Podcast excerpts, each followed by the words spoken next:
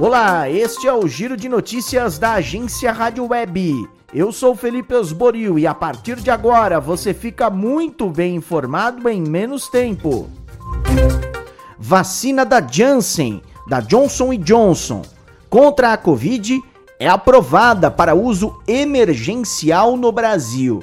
Vale destacar que ela precisa de apenas uma dose para imunizar uma pessoa Daniel Fagundes. A aprovação foi unânime. Quatro diretores e o presidente da Anvisa foram favoráveis ao pedido. A vacina será importada e o Ministério da Saúde comprou 38 milhões de doses, com entregas no terceiro e quarto trimestre. Entre os imunizantes aplicados no mundo, o da Janssen é o único aplicado em apenas uma dose. Os diretores da Anvisa também avaliaram e negaram o pedido do Ministério da Saúde para importação da Covaxin, produzida pelo laboratório indiano Bharat Biotech. Segundo os diretores diretores da agência, área técnica da Anvisa identificou riscos e incertezas no uso do imunizante nas condições atuais. Presidente Jair Bolsonaro pede o fim do lockdown. Segundo ele, a fome mata mais que o vírus. Yuri Hudson nos informa direto de Brasília. O presidente Jair Bolsonaro voltou a defender o fim do lockdown nos estados. Nesta quarta-feira, ao fazer um pronunciamento no Palácio do Planalto, Bolsonaro disse que a política do fique em casa deve ser revista e que o país deve voltar à normalidade. A fala do presidente ocorreu um dia após o país registrar um recorde no número de óbitos pela Covid-19. Foram 3.780 mortes em 24 horas, segundo o Ministério da Saúde. Só temos um caminho: deixar o povo trabalhar. Que eu sempre disse e foi muito criticado: que os efeitos colaterais do combate à pandemia, que ainda se aplicam no Brasil, não podem ser mais danosos do que o próprio vírus. Qualquer um pode encontrar o vírus, qualquer um pode ter sua situação de saúde complicada, mas a fome mata muito mais do que o próprio vírus. Temos que enfrentar a realidade. Não adianta fugirmos do que está aí. A oposição ao governo protocolou nesta quarta-feira um pedido unificado de impeachment contra o presidente da República Jair Bolsonaro. Neste novo pedido, PT, PCdoB, PSB, Rede, PSOL e PDT miram as mudanças no comando do Ministério da Defesa e nas Forças Armadas. O pedido cita crimes de responsabilidade como ameaça à democracia e cooptação dos quartéis. Para o líder da oposição na Câmara, Alessandro Bolon, do PSB, a fala do ex-ministro Fernando Azevedo Silva mostra uma tentativa de cooptação das Forças Armadas por parte de Bolsonaro. Pública de transformá-las em instituições de governo. Essa conduta do presidente da República, ela, ela constitui vários crimes de responsabilidade ao mesmo tempo. O auxílio emergencial começa a ser pago na próxima terça-feira. Sandra Fontela. O auxílio emergencial 2021 começa a ser pago a partir da próxima terça-feira, dia 6 de abril. O cronograma da nova rodada foi divulgado nesta quarta-feira pelo governo federal. O valor médio do benefício é de 250 reais e será pago em quatro parcelas mensais. As mulheres chefes de família que criam os filhos sozinhas têm direito a parcelas de 375 reais. Já as pessoas que moram sozinhas têm direito ao benefício de 150 reais. O calendário de pagamento do auxílio vai seguir o modelo usado no ano passado, com escala de acordo com o mês de nascimento do beneficiário. Desemprego atinge 14,2% no trimestre e 14,3 milhões de pessoas.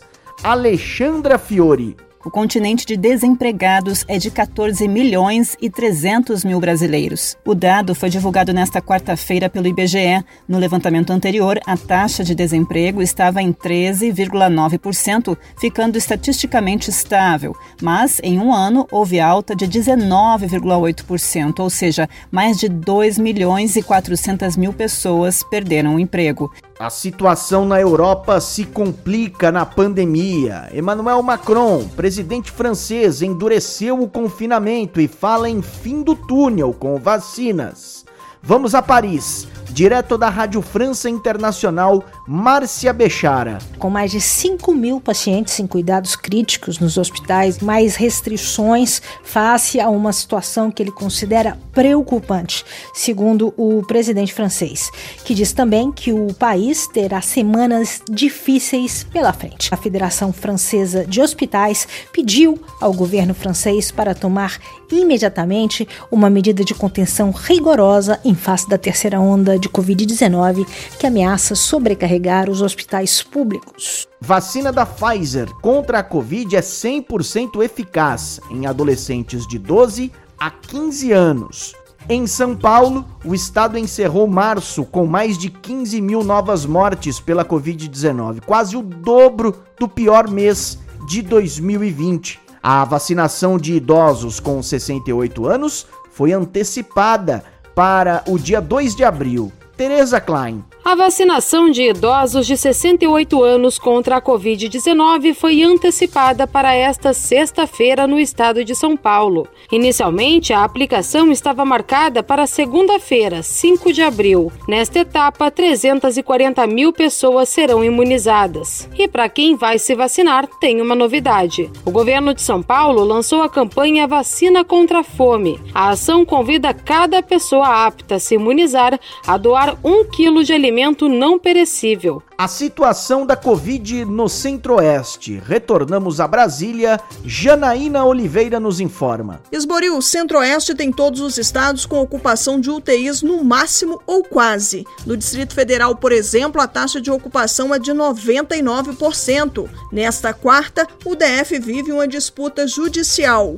Com o fim do lockdown na última segunda, a Justiça determinou o retorno das restrições já nessa quinta-feira. O governo local recorreu da decisão. Em Goiás, com a ocupação de UTIs acima de 90%, o governador Ronaldo Caiado disse que é a favor de prender quem realiza festas. Afirmou que neste feriadão a Polícia Militar vai reforçar a fiscalização em 13 cidades turísticas do estado. René Almeida, no sul do país. Os três estados da região sul do Brasil já têm mais mortes por Covid-19 em 2021 do que o registrado em todo o período da pandemia no ano passado. Segundo o consórcio de veículos de imprensa, 24.551 pessoas morreram pela doença de 1 de janeiro até esta quarta-feira no Rio Grande do Sul, em Santa Catarina e no Paraná. Em 2020, foram 22.037 óbitos de março a dezembro. Direto de Belém, no Pará, Edir Gaia nos informa a situação do norte do país. O Ministério Público do Acre investiga a compra e distribuição dos medicamentos do chamado kit Covid pela Secretaria de Saúde de Rio Branco.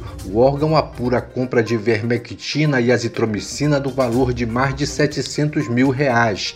E nesta quarta-feira houve protesto em Altamira, sudoeste do Pará, um grupo de 500 pessoas se concentrou ao lado do centro de eventos da cidade, local de vacinação contra a Covid de idosos e grupos de risco, para exigir a abertura do comércio não essencial. Direto de Salvador, Aline Costa traz as últimas do Nordeste. Felipe, o Nordeste apresenta mais um dia de alta na média móvel de óbitos e contaminações por Covid-19 em diversos estados da região. Pernambuco teve um aumento de 59% no número de internados em UTIs e de 64% de casos graves da doença. Na Bahia, o secretário de Saúde anunciou que os casos de Covid-19 no estado atingiram um novo platô, mas com números muito altos. A média de óbitos diários no estado baiano é de 100 pessoas. Só nas últimas 24 horas foram 120 mortes. Ponto final nesta edição do Giro de Notícias. Amanhã eu volto com mais informação em menos tempo. Até lá!